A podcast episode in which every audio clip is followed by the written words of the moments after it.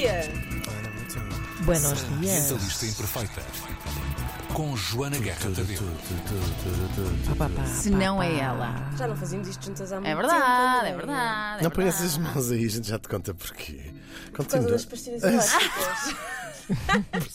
Sim, malta. Eles Não colam pastilhas elásticas Não debaixo somos. da mesa. Epá, não somos Nós. não estamos, Estamos aqui é uma, está, está a começar a haver aqui uma investigação, Uma investigação. policial Ah, Sim, já chamámos a PJ, deste fenómeno cá que só agora reparamos que o está a fotografar. Bom, É isso mesmo. e o que nos trazes hoje, Joana? sua agora estou tipo, ah, que nojo! Álcool gel?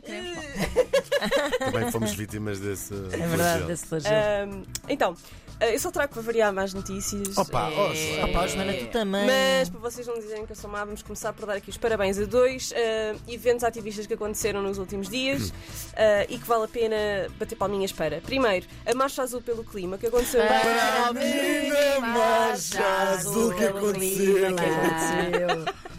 Uma salva. E mais? Então, a Marcha Azul pelo Clima aconteceu no Oriente e invadiu a Conferência dos Oceanos. A Conferência dos Oceanos ahm, foi uma reunião internacional com todos os países da ONU para virem dizer-nos como é urgente cuidar dos oceanos, porque nós ainda não sabíamos.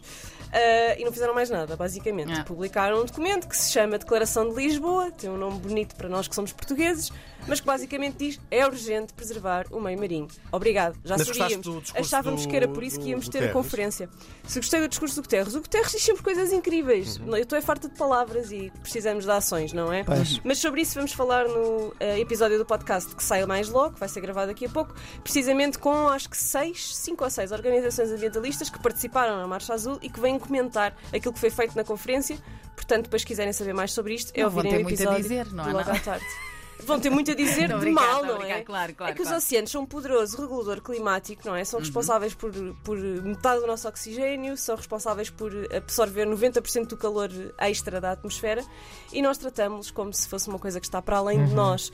Isso é um ansiolítico incrível. Pois são, que também é tenho verdade. É verdade. É verdade. é. Também mar, há estudos que comprovam isto, ele não está a inventar, malta. É verdade.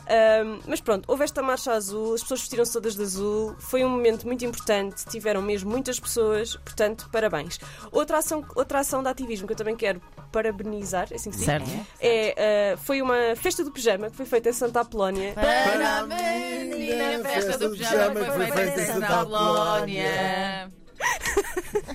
que foi convocada internacionalmente. Cá em Portugal juntaram-se várias organizações também, incluindo a Terra, que é um coletivo que ah, luta por menos aviões ah, e, por isso, mais ah, soluções ferroviárias, para exigir comboios noturnos. A mensagem era comboios noturnos, o futuro da noite para o dia, porque eu não sei se vocês sabem, mas desde a pandemia que nós não temos ligações noturnas ao É resto da verdade, Europa. é verdade, mas- Uh, o que quer dizer que temos, somos obrigados a apanhar aviões, não há outra maneira de, de fazer a viagem. uh, e que, não sei se vocês sabem, mas o avião gasta tipo 90% mais de emissões de carbono do que os comboios. Portanto, isto é de facto um tema uh, relevante. E uh, no dia 2, no sábado, houve uma festa do pijama em Santa Apolónia e outras uh, estações por essa Europa fora. Uh, e também foi um ótimo momento de ativismo, além de que garanto-vos deve ter sido muito divertido fazer uma festa do pijama numa estação. Sim, sim. Não sei. E dá Claro. para fumar nas casas de banho dos comboios. É, nos aviões é mais complicado. Os eletrónicos dá, é o que eu digo. Agora, a notícia mais triste que eu tenho para vos dar é só porque eu- isto já não é grande notícia porque já se sabe eh, há uma semana mais ou menos, mas nós não falámos aqui no, no podcast e eu prometi que falava quando tivéssemos a certeza, que é o Bruno Pereira e o Dom Phillips, eh, dois ativistas pelos direitos indígenas no Brasil eh, e investigadores, foram assassinados enquanto faziam esta expedição ao Val do Javari no Amazonas. Foram assassinados no dia 5 de junho.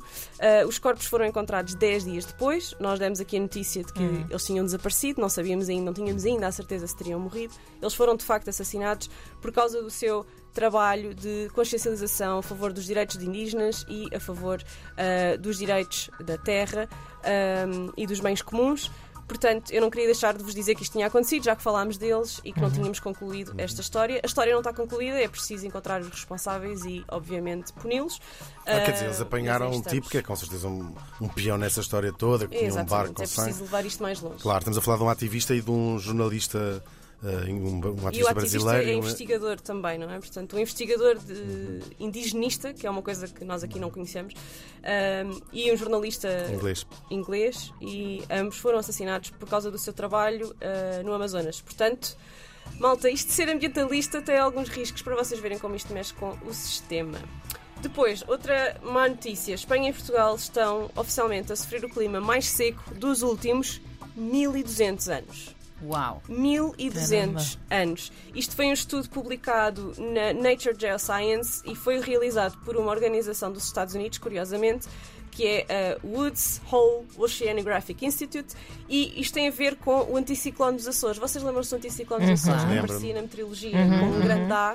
Pronto, o anticiclone dos Açores está a encolher e a subir eh, no mapa. Ok. Um, então começa a ser mais provável ele regular o ambiente no, no Reino Unido do que aqui no continente, que era o que acontecia antes. Portanto, o nosso clima ameno, sempre mais ou menos igual uh, e sempre porreiro, não é? Uhum. Então já é para aí o anticiclone das berlengas, vá.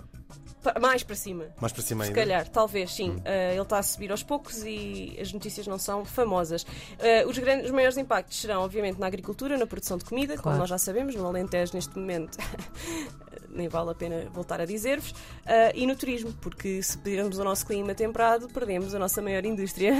Pois é. Não dá Um, para prendê-lo uma- com umas fitas? Uma corda. Uma corda. Por exemplo. Uma âncora. Deve dar. É capaz. Então aquilo é. é lançamos um laço, vocês estão-me a fazer Sim. lembrar aquele.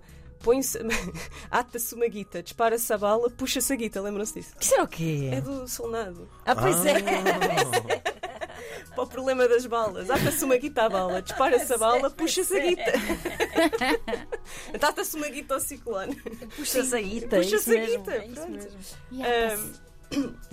ele próprio é um grande ativista, porque é anti-ciclone. Epá, sim senhor, Hugo. Muito bem. olhem, amanhã vota-se o ato delegado complementar da taxonomia da União Europeia. O que é que isto quer dizer? Quer Ah, dizer... empalhar a União Europeia? Não. Isso é taxidermia. Isso é taxidermia. Ah, eles querem classificar o gás natural. Eles que- A União Já está Europeia. um bocado empalhado. Ai, ai. Quer classificar o gás natural, que eu recordo, apesar da palavra natural, o gás natural é um combustível fóssil, e a energia nuclear como atividades verdes. Isto porquê? Isto não tem nada a ver com o ambiente, isto não é uma política ambiental, é uma política fiscal e de incentivo ao investimento. Aquelas que têm a taxonomia verde têm direito a mais subsídios e mais investimento. Ah, portanto, ah, os ativistas estão todos a dizer por favor votem contra, e é isso que nós pedimos aos nossos eurodeputados: por favor votem contra. Estas energias não são verdes. Por isso não podem receber esta taxonomia, senão continuaremos a investir em combustíveis fósseis. Ahm, também ah, esta semana passada, não é? Houve esta notícia dos aeroportos, toda a gente há de ter dado conta, não se falou noutra coisa. Ahm, só lembrar que terem desistido do Montijo é fixe, palminhas. Mas a questão do, do, do Alcochete é que ainda não foi feita uma avaliação ambiental ah, estratégica, que é obrigatório. E é preciso que seja feita sem batota. Sim, porque para o Montijo tinha havido umas batotas, porque houve várias avaliações até que uma fosse positiva. Portanto, Pois, bora não fazer claro. o mesmo. Ah, portanto, só relembrar que é preciso tratar deste ponto. E para acabarem bem, porque já estou a ficar sem tempo, não é? É. Ah, este fim de semana, este fim de semana eu vou estar na Cidade do Zero, que é um evento criado pela Catarina Barreiros, que é uma grande influencer de sustentabilidade do nosso Instagram. 8, 9 e 10 de julho no Pavilhão do Conhecimento. Eu vou lá estar especificamente no dia 9 ao meio-dia a falar de pobreza menstrual e sustentabilidade, mas vai haver um mercado com marcas que combatem desperdício, com marcas focadas em reparação, projetos sociais e ambientais. Aliás, todos os lucros deste evento vão reverter para estes projetos e também outras palestras e workshops de tudo o que vocês imaginam, desde cozinha, compostagem, eh, reparação, eh, palestras sobre a energia nuclear, por exemplo, um pouco de tudo. Parabéns, Catarina, pelo evento e encontramos lá. Para a menina Catarina do evento. Ok. Pronto, era isto. Era isto. Obrigada. Para a menina Catarina. Do evento. Do evento. Pá, a sério. Ambientalista Imperfeita.